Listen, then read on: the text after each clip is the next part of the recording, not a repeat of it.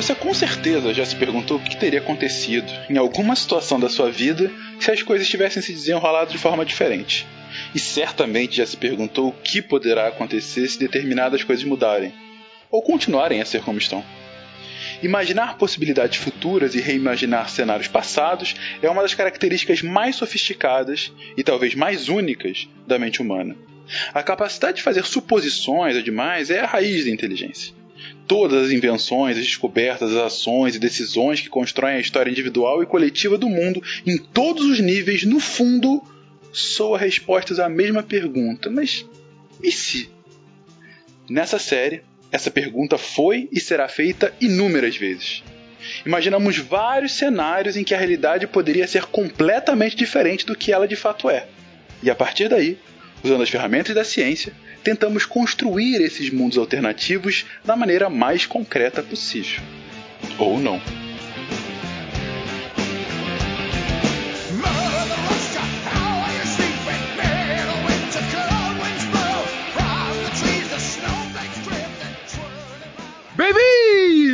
Bem-vindos a mais um episódio do Contrafactual. Hoje aqui para falar uh, da nossa, da vitoriosa União Soviética com o camarada Pena.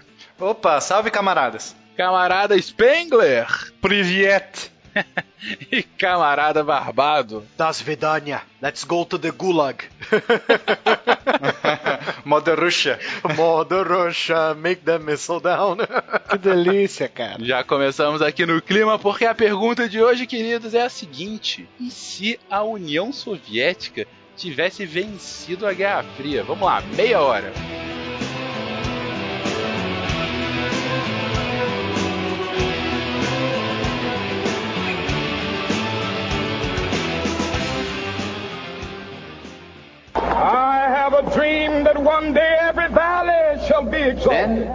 They will have my dead body, not my obedience. That's one small step for man, one giant leap for mankind.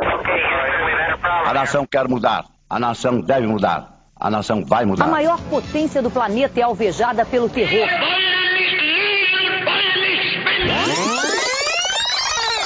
Contrafactual.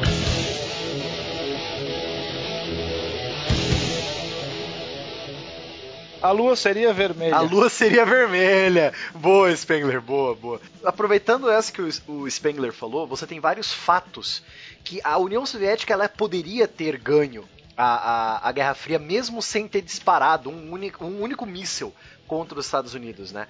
Sim, assim como os Estados Unidos nunca disparou um míssil contra a União Soviética, né? Teve ou não teve guerra nuclear? Pra gente iniciar o papo. Ah, é uma boa pergunta. Vamos colocar que não, para não ficar um mundo tão diferente do. Já vai ser suficientemente diferente sem, né? Mas enfim. Eu acredito que a doutrina da destruição mútua assegurada valeria nesse nosso, nessa nossa timeline aqui. Tem um livro de um autor chamado Brandon Dubois, chamado Resurrection Day, na qual ele prevê um futuro na qual os militares dos Estados Unidos sabotam as tentativas do Kennedy para negociar a paz e o bicho pega. Olha só, isso já é um papo para um outro contrafactual. E se o MED não tivesse acontecido? E né? se Cuba tivesse lançado o míssil? Exatamente, mas enfim, não entremos tanto aqui nesse nosso mundo somente, somente, né? Uma pequena diferença, a União Soviética ganhou, mas não tem guerra nuclear. Não, então, primeiro que ela saiu na frente, se a gente for pensar em alguns parâmetros, né, principalmente na guerra na corrida espacial, porque é um, um foguete, um míssil é basicamente um foguete com ogiva na ponta. Né? Então, o jeito de você ganhar é, nessa guerra é se você está mostrando sua tecnologia superior, você consegue é, fazer é, foguetes, ou seja, você está dizendo, eu consigo fazer um míssil e te atacar a qualquer momento.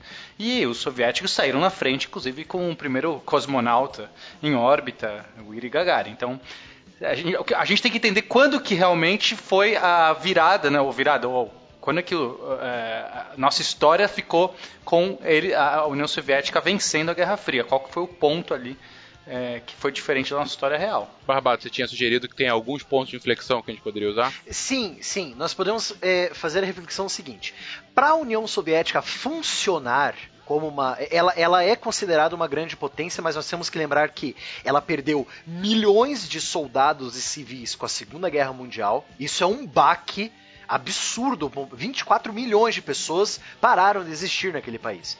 Em números absolutos foi quem mais perdeu, gente. Né? Exatamente. Depois você tem as cagadas do tio Stalin, né? Os gulags e toda aquela coisa da o culto à personificação do Stalin, né? Etc. Mas tal. isso só veio à tona porque. Exato. Isso só veio à tona por causa do substituto do, do Stalin, que ele era um pouco mais manso, que é o Nikita Khrushchev, que vai ser o cara que vai conversar com o, o, o Kennedy para evitar a crise dos mísseis de Cuba o mesmo cara que lançou ao mundo o. Qual que é o nome lá que o CA falou? É o relatório Stalin? Relatório Khrushchev. Relatório Khrushchev. Como quem conta a história, quem vence, isso não existiu. Stalin continua sendo o modelo de vida para todos. É, exatamente. Então não tem o relatório. É, digamos que o Khrushchev não faz esse relatório, ele, ele faz todas as reformas. O governo dele vai ser um pouco diferente do, do governo do Stalin, não vai ser tão mão de ferro, mas ele não vai jogar ao mundo o relatório Khrushchev. Ele não vai fazer o enumer... ele não vai enumerar os erros do governo do Stalin. Não vai levantar o tapete, né? Isso, ele não vai levantar o tapete.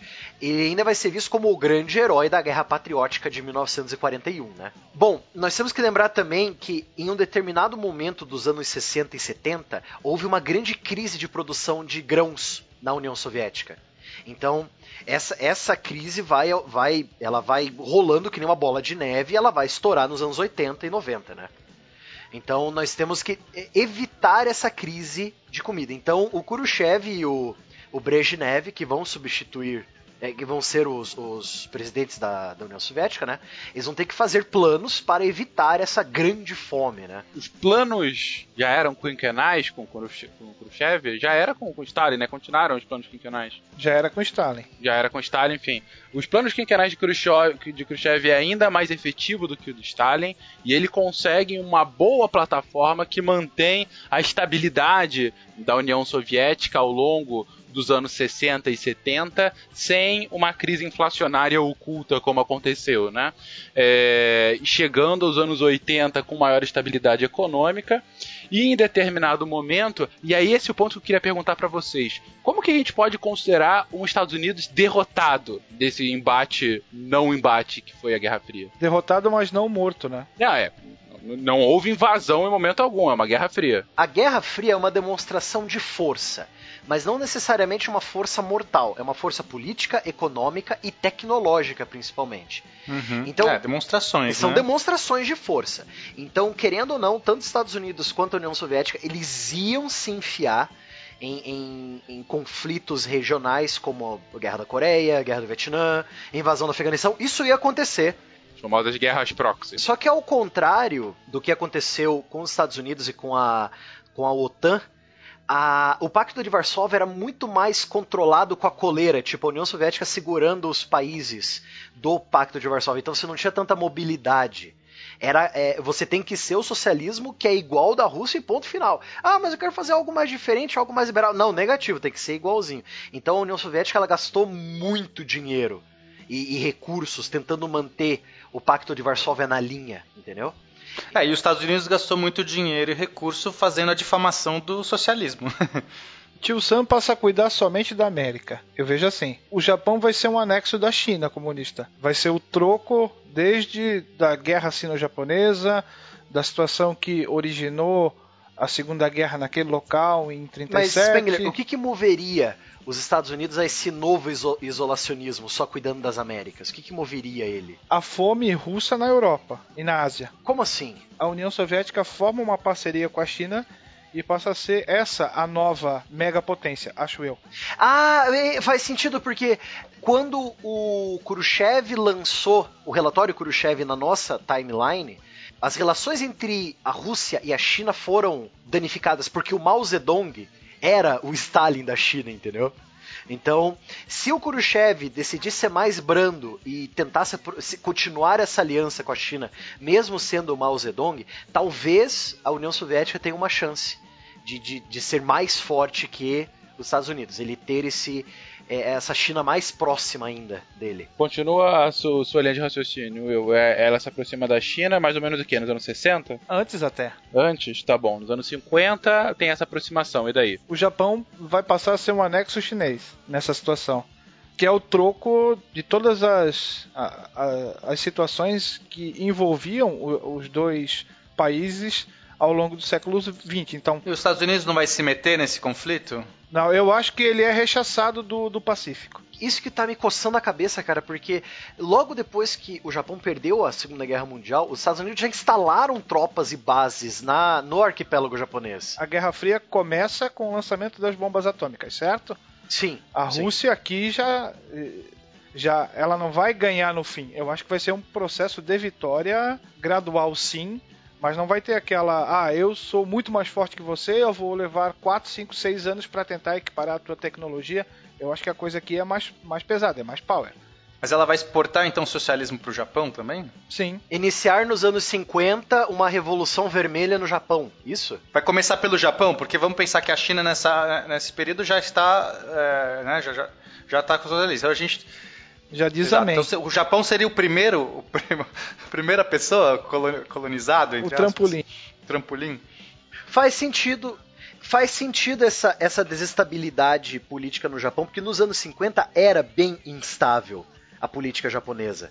Então faz sentido a Rússia aproveitar e influenciar o Japão, e a China também influenciar o Japão para ele virar um estado fantoche socialista, né? Faz sentido isso. Então, por consequência, a gente também nunca vai ter a Guerra das Coreias, né? A, a Coreia toda socialista. Sim. A Ásia é quase que completamente socialista. Mas aí os Estados Unidos tem- ele vai ficar parado nesse. Ele vai tentar dar o troco de algum jeito. Talvez Cuba fosse é, aliciada pelos Estados Unidos, por ah, exemplo. sim, pode ser, pode ser.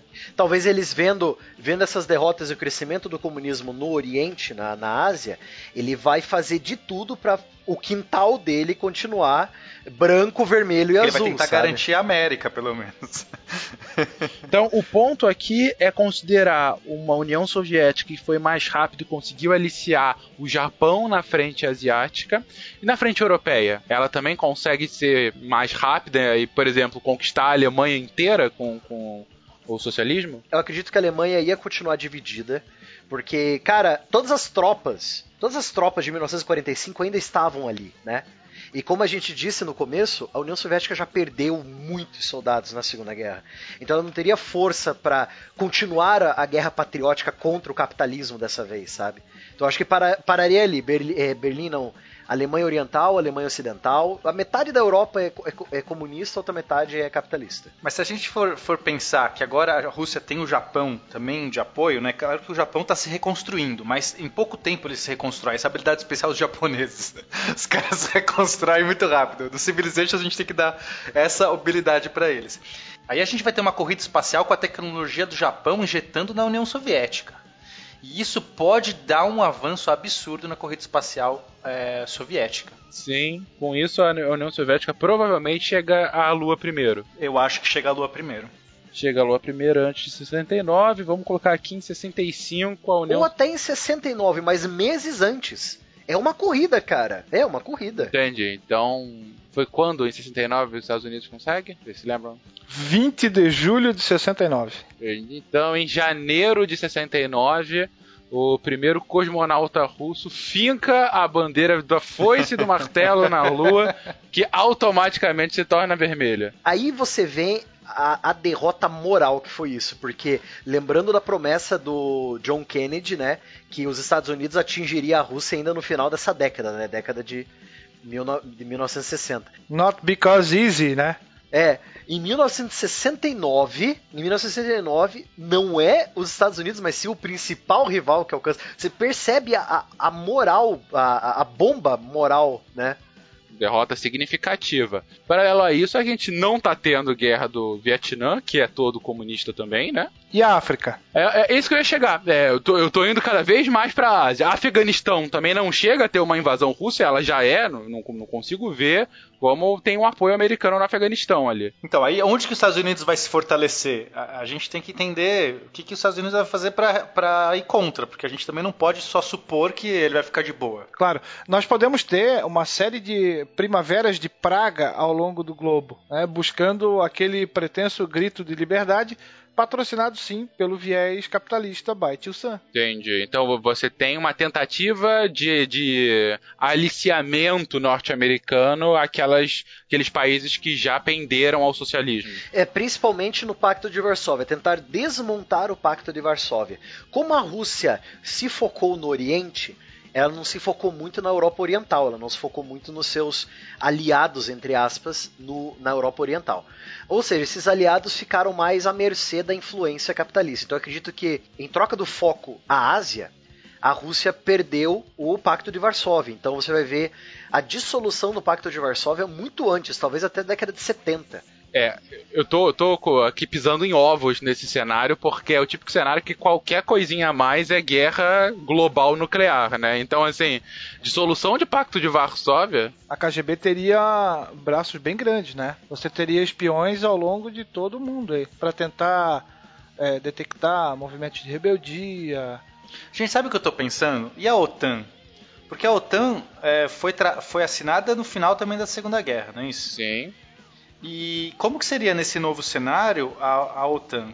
Seria mais fortalecido ou seria com os mesmos países? Seria, teria menos países agora signatários? Porque tinha é, era uma galera, né? E tinha até algum, alguns países da, da Europa Oriental ali, né? Depois, né? Depois. No, no primeiro momento. No primeiro não tinha nenhum? Não, no leste europeu é todo o Pacto de Varsóvia. Isso, eu tenho a Europa Ocidental, mais Estados Unidos e Canadá. E aí teve a instalação dos mísseis na Turquia também, que foi o pretexto para a instalação dos mísseis em Cuba. Em Cuba, exatamente.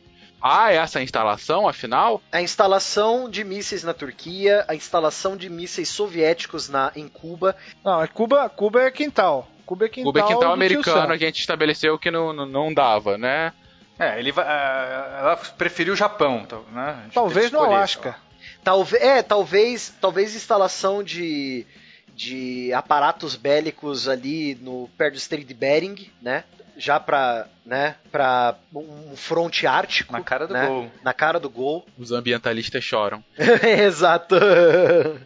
Eu acho que os movimentos de independência africana seriam patrocinados mais pelo lado azul do que pelo lado vermelho em vez de ver tropas russas e cubanas ajudando em Angola, nós poderíamos ver tropas do Tio Sam ou tropas da Inglaterra, né, ajudando na, nessas independências, né? Ou patrocinando mesmo a independência.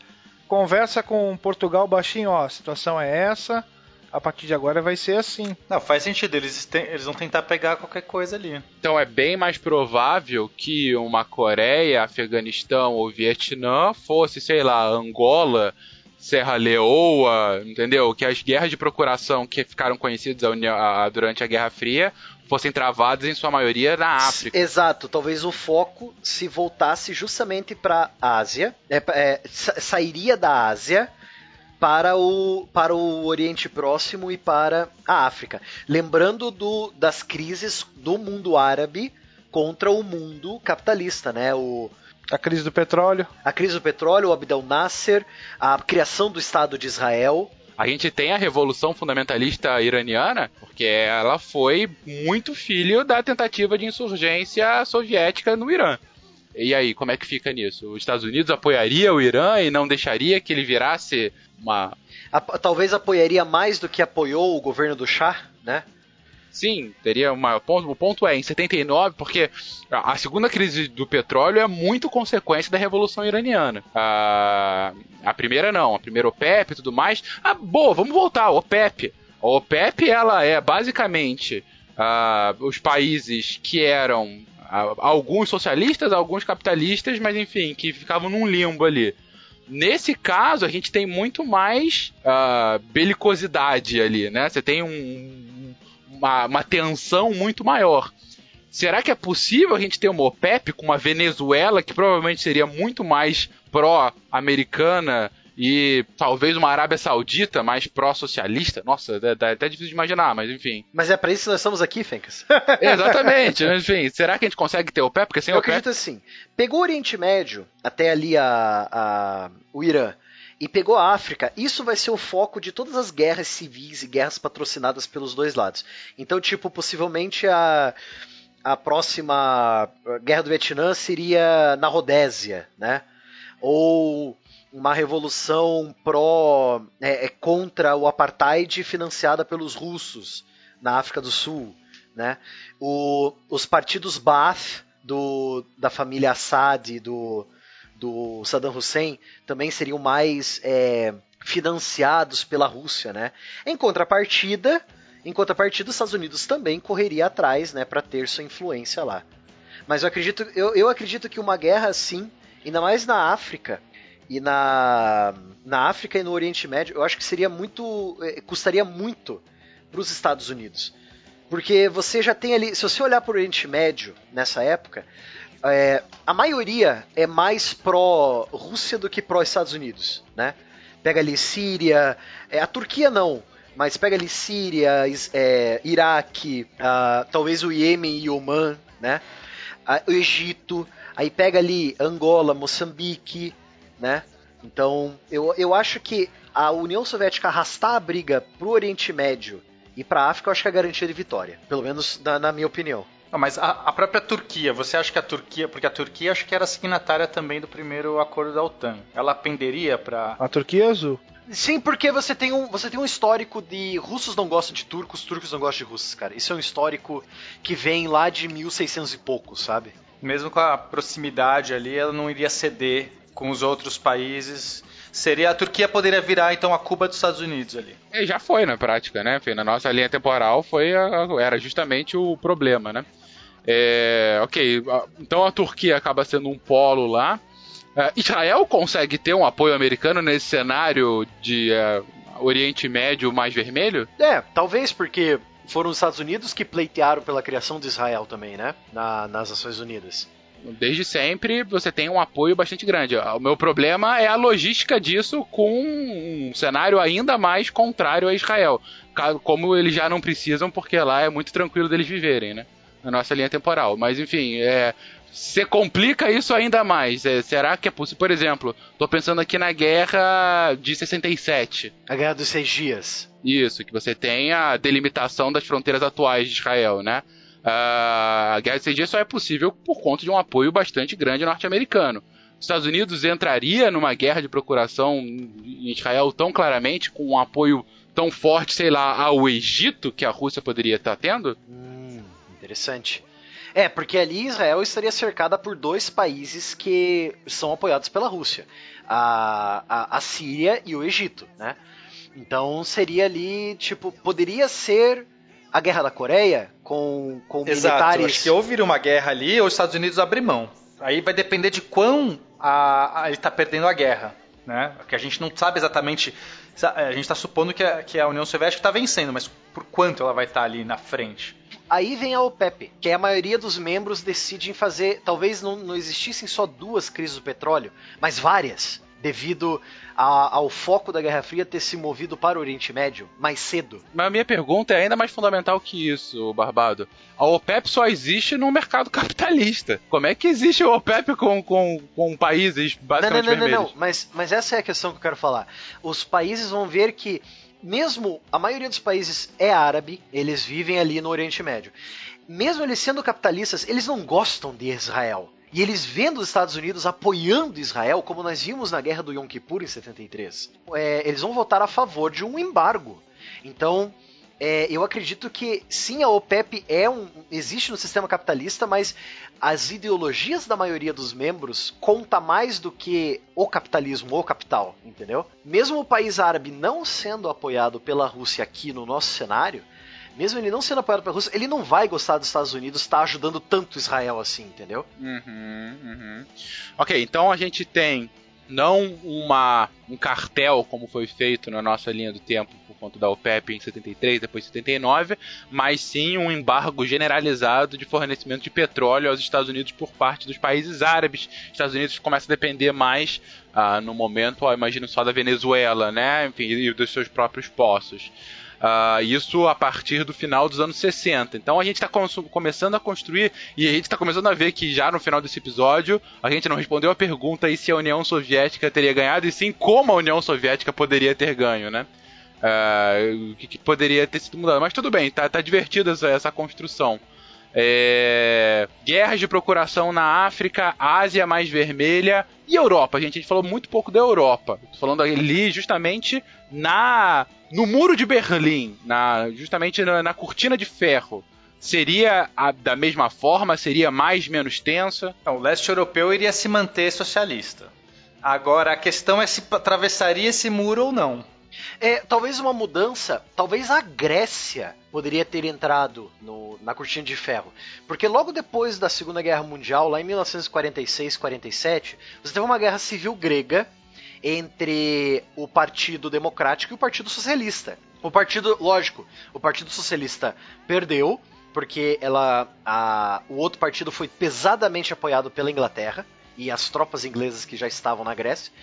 Talvez se a União Soviética tivesse movido antes, talvez se Stalin tivesse pensado antes, influenciado essa guerra e talvez a Grécia fosse um país socialista bem ali no finalzinho da Península Balcânica, cortando assim a Turquia quintal capitalista, né, do só um acesso só pelo mar, né, no caso. Olha, uma, uma Grécia vermelha tão próxima assim do resto da Europa realmente seria uma vitória interessante para a União sim, Soviética. Sim. E ali e aí estaria a questão de por que colocar mísseis na Turquia, mesmo assim, entendeu? Não, não aí a Turquia se torna, se torna mais importante Exato. Ainda. Aí o posicionamento turco ali ia ser muito mais importante. Cara, ia ser uma bagunça ali, né, cara? Ali nos Balcãs ia ser. Olha os Balcãs para causar merda de novo no mundo. Mais do que nunca. Mas ah, eu tenho, eu tenho uma dúvida que é um pouquinho mais para frente, talvez.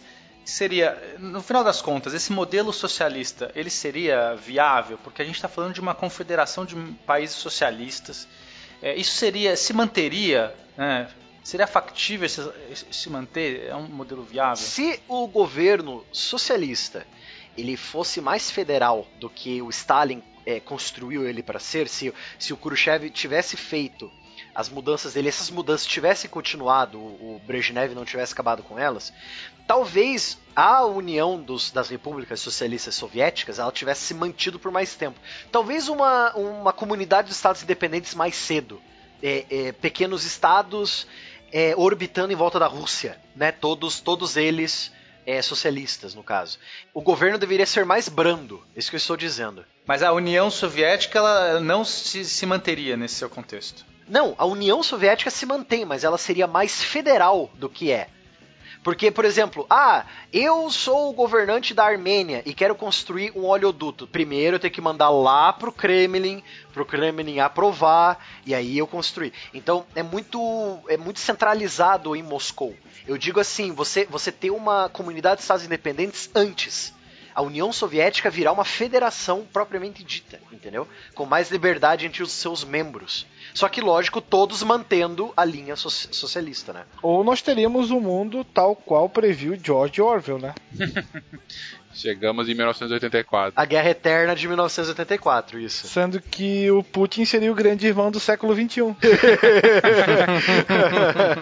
Fotos dele cavalgando sem camisa, hein? Num urso, soltando lasers. Embaixo escrito: O grande irmão, irmão zela por você. e quem seria o grande traidor? Aquele cara que tem um minuto de ódio? Seria o Trump? é a cara dele. Ok, e aí tem a pergunta: se, e se é o cenário do, do, do Orwell, tá faltando um terceiro país para manter o equilíbrio de poder, né? O Brasil, claro. O Brasil, sim! A Confederação Guarani Brasileira emerge com a terceira via que dá certo e, e, começa a questionar o poder das duas potências mundiais. Ah, tá ótimo. Como isso aconteceu fica para um próximo episódio, mas vai acontecer, gente. Tem uma obra ficcional que mais ou menos vai por essa onda. Na verdade, uma história em quadrinhos chamada, aqui saiu publicada com o nome Entre a Foice e o Martelo, No original ela é chamada de Red Son, o Filho Vermelho, que fala que quando o foguete do Super-Homem estava chegando aqui, a Terra dá mais uma girada, e em vez de cair nos Estados Unidos, ele cai na União Soviética e ele passa a ser o grande herói soviético e vence todas as guerras. É uma história muito interessante, muito legal. E o Batman é um, um terrorista que justamente vai contra aquilo que a supremacia russa by Super-Homem prega. Olha só que interessante. E aí fica a pergunta para você, ouvinte, não descansar hoje. Nesse cenário do, do Super-Homem, será que teria pôsteres de propaganda Super-Homem e Putin, ambos cavalgando ursos? Fica aí pra vocês pensarem. talvez, talvez não, talvez um na terra e um no ar né?